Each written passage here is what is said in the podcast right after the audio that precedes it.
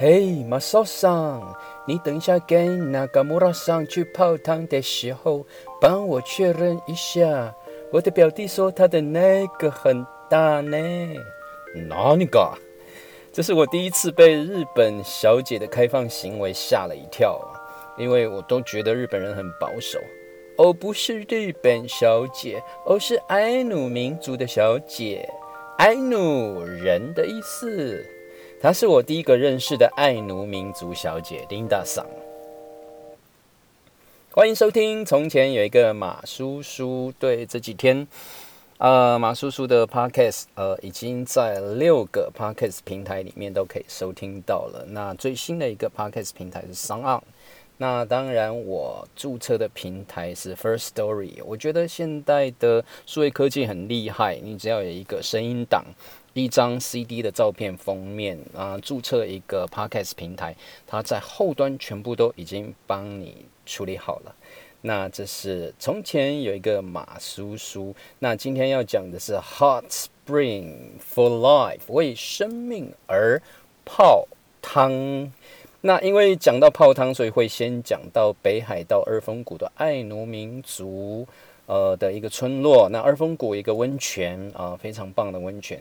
嗯，在两千零五年，也就是十五年前的三月，我到北海道二峰谷的爱奴民族博物馆去参加一个爱奴民族的传统文化研讨会。我去分享的是台湾原住民族传播媒体的发展现况。呃，在三月份的北海道还是下着雪，非常非常厚的雪，气温大概是零下五度到零下十度左右。那陪伴我们去的二宫一朗牧师尼诺米亚一吉罗上二宫牧师，呃，他现在已经到静冈了，就在富士山底下的一个教会。那二宫牧师呃带着我们去北海道的时候，一下机场他就告诉我们说：“我先提醒你们哦，在北海道特别走在路上的时候，下雪天呐，双手很冷，千万不要插在口袋里面。为什么呢？”因为你有可能随时会滑倒，所以你的手都要随时扶在那个雪地上。如果你双手插在口袋，你一滑倒的话，你根本就像一个 呃冰棍一样哦，可能就要滑了很远很远哦。所以那是我第一次到北海道，然后刚刚讲的是去泡汤的一个经验。好，那再回到北海道二峰谷的爱奴民族博物馆。当时是台湾原住民族电视台即将要准备开播了，在两千零五年的时候，那启用典礼是在台湾电视公司前面的大广场，包括当时的陈水扁总统、谢长廷行政院长，还有第一任对很多人都不知道，原住民族电视台在筹备阶段第一任的台长是民进党的立法委员姚文智姚委员了。但是他在圆明台正式开播之前就被谢长廷行政院长拔擢为新闻局的局长。那当然，新闻局后来也被裁撤了，现在变成了文化部。后来圆明台正式开播是两千零五年的七月一号，新任台长是台视新闻部的资深摄影记者 The Guy 宋茂章宋大哥，大家都叫他小黑或是黑哥。黑哥他最有名的故事，就是在一九八零年代，当时啊刚刚独立十年的斐济跟中华民国又恢复了可以正式承认中华民国驻斐济商务代表团的设立。不过在二零一九年，也就是去年，再度因为北京当局施压，又再一次更名为驻斐济台北商务办事处 （Taipei Trade Office in Fiji）。那当然，谈到一九八零年代哦，李登辉总统的外交政策就转为主动啊，所以呢，李总统就开始代表中华民国出访南太平洋的各个邦交国家跟非邦交国，而那时候只有三家无线电视台：台视、中视还有华视。那个故事是这样说的，也就是在当时啊，总统专机抵达斐济国际机场的时候，海关层层严密的把关，因为两岸局势还是非常紧张啊。除了李登辉总统，外交部人员可以优先通关，所有的随行记者跟人员全部都要先通过安检才可以入关。除了我们的台湾组记者黑哥，他是台式的记者，他一个人就直接背着摄影机，轻轻松松的如入无人之境，走到了斐济总统夫妇还有当地外交官官员的热烈欢迎的行列当中，然后转个身，然后就拍到了李登辉总统还有外交部的人员跟斐济总统一行人握手的独家画面。而 那个时候，华视、中视的记者都还在海关进行安检，因为呢，海关人员以为黑哥是斐济当地的电视台记者。那么我们说到了，在电视台，特别是在新闻部的工作，这是一个高度紧张、工作压力的单位。那刚刚提到原住民电视台，两千零五年的七月一号正式开播了，那个时候都是在标案时期。而在两个多月以后，八月二十三号又到了东森电视台，也是标案。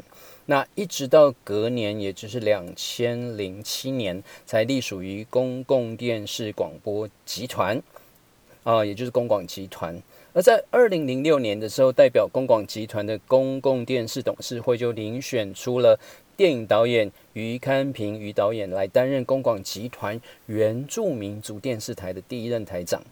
在九月份的时候，我离开东森时期标案的原民台，到公视原民台的筹备处去接任筹备处的副主任。可是因为在筹备阶段，我们就知道当时的一种社会气氛还是政治的氛围，都认为，那么既然原住民族电视台到了公广集团，为什么原住民族电视台的台长不是原住民呢？哦，其实很快的，我九月到了公视，十月份。于堪平导演，他就呃，因着个人的理念也好，或者是这样子的政治氛围，他就提出了辞呈。他后来到了大学教书，在重幼技术学院的演艺事业系担任系主任。那么这么多年也培养出了很多的演艺事业的人才哦。那我在当时二零零六年，在剩下不到两个月的时间，就临阵呃临阵上线了，去参加台长的遴选。那这个遴选上了以后，就做了七年的台长，也是原住民族电视台开播以来到现在呃任期最长哦。那当然，这么长的任期里面，我也看见了政治打压、政治力的介入，包括还有政党的恶斗啊。那在电视台内的人士的抹黑打压，就知道这样的工作压力是很大的。而且我后来到立法院去备询，因为那时候圆明台的预算是由立法院来编列，然后编给圆明会，所以每一次在会期在审预算的时候，我也要到立法院去罚站。我还记得那个时候，姚文智立法委员就要来质询我，不过呃，姚委员还蛮温暖的，他看到我，他就说：“嘿，你不要忘记哦。”当时我们在台视的时候，我还是台长呢。你是我找来的优秀的原住民族的传播人才哦。啊，那当然，咨询还是呃公事公办哦，就是针对这样子政府编列的预算以及我们执行的情况哦来去做咨询。那当然谈到压力哦，在。那七年担任台长期间，我自己，呃，就是除了透过信仰啊，天主教的信仰以外，还有一种就是自己去寻找一种让身心灵获得疗愈的一种舒压的方式。那要在这边来跟大家分享一下。我要分享的是半天的身心灵的疗愈之旅。那么地点就是在宜兰的礁溪。那礁溪以前大家可能会觉得好像就是温泉啊、泡汤啊。可是这几年我们可以看到，呃，礁溪的五峰旗瀑布是一个国家级的风景区。当然，瀑布更上方还有一个抹茶山，成为新的呃旅游景点。那哦，讲到抹茶山，我现在很快分享一个小故事，就是在前几个月，我到宜兰去喝喜酒，因为我有一个表姐，李木鱼表姐，她有一个外孙女，很可爱的外孙女，就呃满周岁了，我们去喝喝喝她的周岁的喜酒。然后在席间有一位很胖很胖的泰雅族的妈妈，应该说年轻小姐啦，好，就是年轻小姐了。那这个小姐妈妈她就说，哦。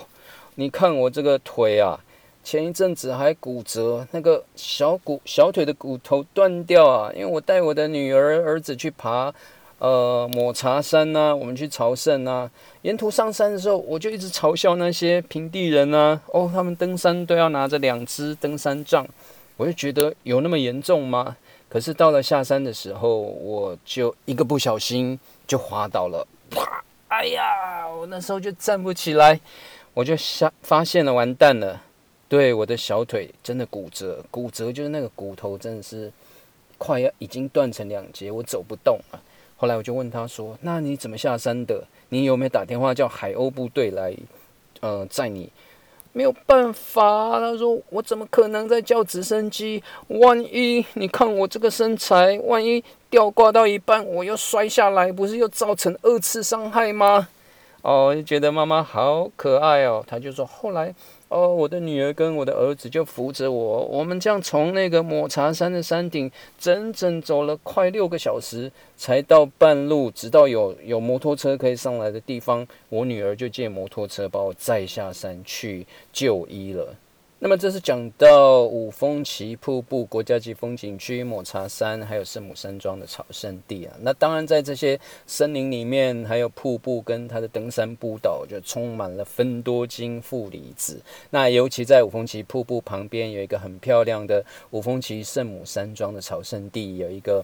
呃，很像中国式建筑的天主堂。那么在过去，我就是因为工作压力很大，特别在礼拜六一大早，我大概是五点钟起床，我就会呃从内湖开车，然后经过雪山隧道，然后到了礁溪。首先，我会把车停在山下。你在这个呃五峰旗瀑布底下有一个河堤跟蓝沙坝，你会看到那边有一个天然的游泳池，会有很多的。呃，晨泳会的一些呃会员都在那边晨泳哦。有时候冬天水很冰冷，你还会看到他们也在那边游泳。那我把车停在山底下的时候，我就会沿着它的登山步道，第一层瀑布，第二层瀑布，然后再走到五峰旗圣母山庄。的这个天主堂啊，朝圣地，因为在以前呢，这边曾经就是有五位登山客，他们在台风夜要下山的时候，据说他们在一个相思树上面就看到了一个很像是圣母玛利亚的一个影像啊。当然后来这边就变成天主教的一个很有名的朝圣地，而我呢，在过去担任。原住民主电视台台长的期间，就是因为有时候工作压力很大，就会常常到这个天主堂啊来去呃一起参加平日的弥撒。平日弥撒是早上的七点钟，那七点钟你会知道在半山半山腰上面的教堂里面一定不会有教友啊，那偶尔会有一些游客或者来朝圣的。呃，教友会一起参加平日弥撒，但是过去那几年，我几乎是礼拜六上去的时候，就是弥撒，就是只有一位神父啊，周正义蒙席。呃，那蒙席呢，就是意大利的话，Monsignor，他的意思就是教宗在。呃，要颁证或者赐给有功的神父的荣衔，我相信也是因为周正义周神父他这么多年来一直在呃守护着这样的一个朝圣地，所以教宗就颁给他这样的荣衔。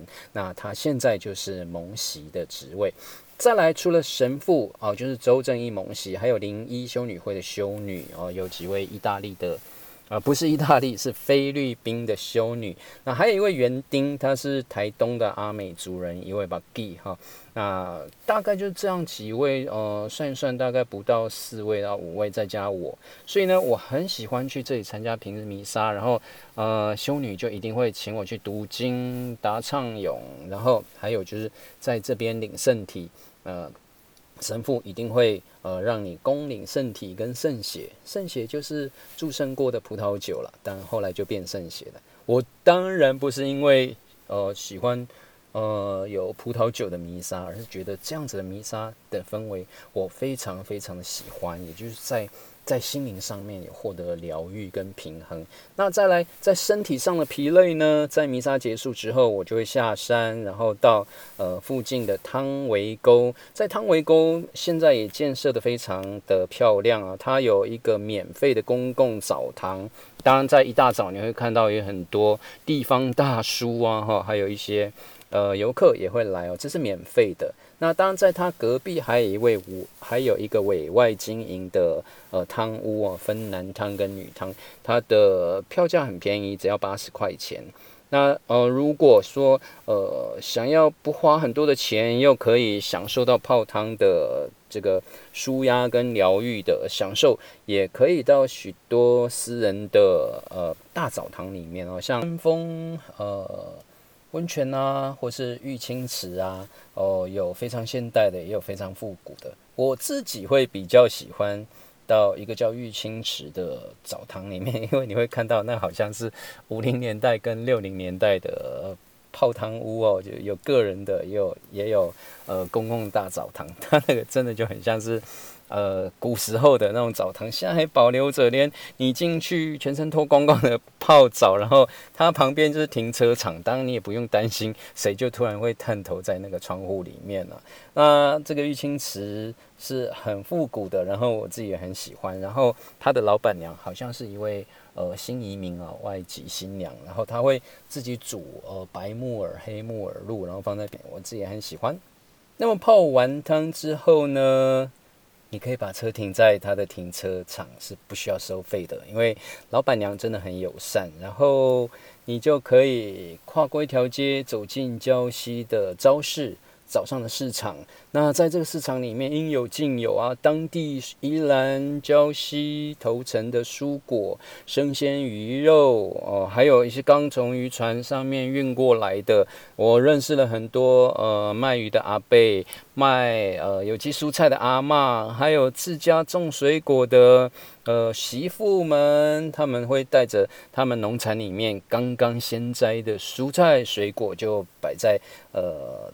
地摊上面啊，在路上你就可以去选择，而且告诉大家，在这个地方买的蔬菜水果，它的价钱跟我等一下开半个小时的车程回到台北，特别是在内湖。那我们知道内湖啊，呃，东湖市场啊，或者是湖光市场的，虽然是传统市场，但是那个菜价真的是整整差了一半，差不多。所以我真的很喜欢这样子的一种。身心灵的疗愈之旅。那除了买到生鲜的蔬菜、水果、鱼肉以外呢，还有一个我最喜欢吃的胶西中式肉羹。它的中是那个呃挂钟的那个钟，有没有中式肉羹？可是我的同事还有呃住在头城的呃同事哦，YV 老师，还有。杨家燕大哥就嘲笑我说：“哎呀，那个怎么算是郊西的美食呢？我告诉你，在哪里哪里真正好吃的肉羹，我才不管呢！我就是觉得中式肉羹就是最好吃的郊西肉羹，怎么样？”好，不管怎么样，照顾自己的身心灵的疗愈也好，健康也好，特别是我刚刚提到，呃，我过去在四星的同事杨家燕杨大哥，你们看到他的脸书，他常常就会去呃运动健身房里面去健身。也是啦，看得出来有瘦，然后也越来越年轻。好，所以我们要跟杨家燕叔叔一起看齐，要常常的多运动，爱护自己的生命。谈到爱惜生命，在今年二零二零年爆发了 COVID-19 新冠。肺炎，全世界的疫情都很严重。那虽然说好像疫苗在今年年底跟明年就可以正式的研发并且推出来了。那当然对台湾来讲，全世界疫情严重的情形，台湾还是相对在控制之下，也非常的安全。那在呃今年原本五月份啊，有一个圣。安圣吉安娜生命维护中心，他们每年都会推动一个 March for Life 为生命而走的游行活动，在今年就暂停举办了。那特别在年底前呢，圣吉安娜生命维护中心，呃，就希望把这个活动转换为 Sing for Life。为生命而唱的音乐会，也特别在圣诞节的前夕呢，他们要在中立市的增援大学举办 Sing for Life 为生命而唱音乐会，而马叔叔也会是这一场公益音乐会 Sing for Life 为生命而唱音乐会的主持人。呃，希望跟着圣吉安娜生命维护中心。把爱惜生命、维护生命的精神跟意念继续传递给更多的人。而在这场音乐会当中，也有许多表演的团体。包括圣吉安娜生命维护中心的圣咏团，还有大圆观音天主堂的阿卡贝拉合唱团要来一起演出，以及纯青合唱团、夜光合唱团、徐少刚老师的陶笛，以及呃刚刚在桃园市成立的都园青年会团体，都会在 Sing for Life 的。圣吉安娜生命维护中心的为生命而唱音乐会当中，为大家来演出。那么在今天的节目最后，我要送礼物给两位忠实的听众朋友，这是圣吉安娜生命维护中心正在义卖的纪念 T 恤一件，只有两个人哦。那你只要到从前有一个马叔叔脸书粉丝专业去。看到了我在这篇 Hot Spring for Life 为生命而泡汤的 Po 文底下留言，留什么言呢？通关密码叫做为生命而唱。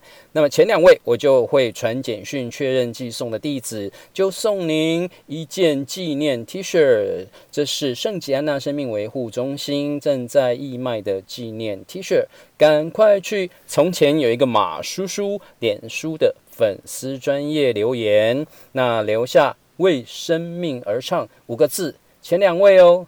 好，感谢您收听。从前有一个马叔叔，我们下一期再见。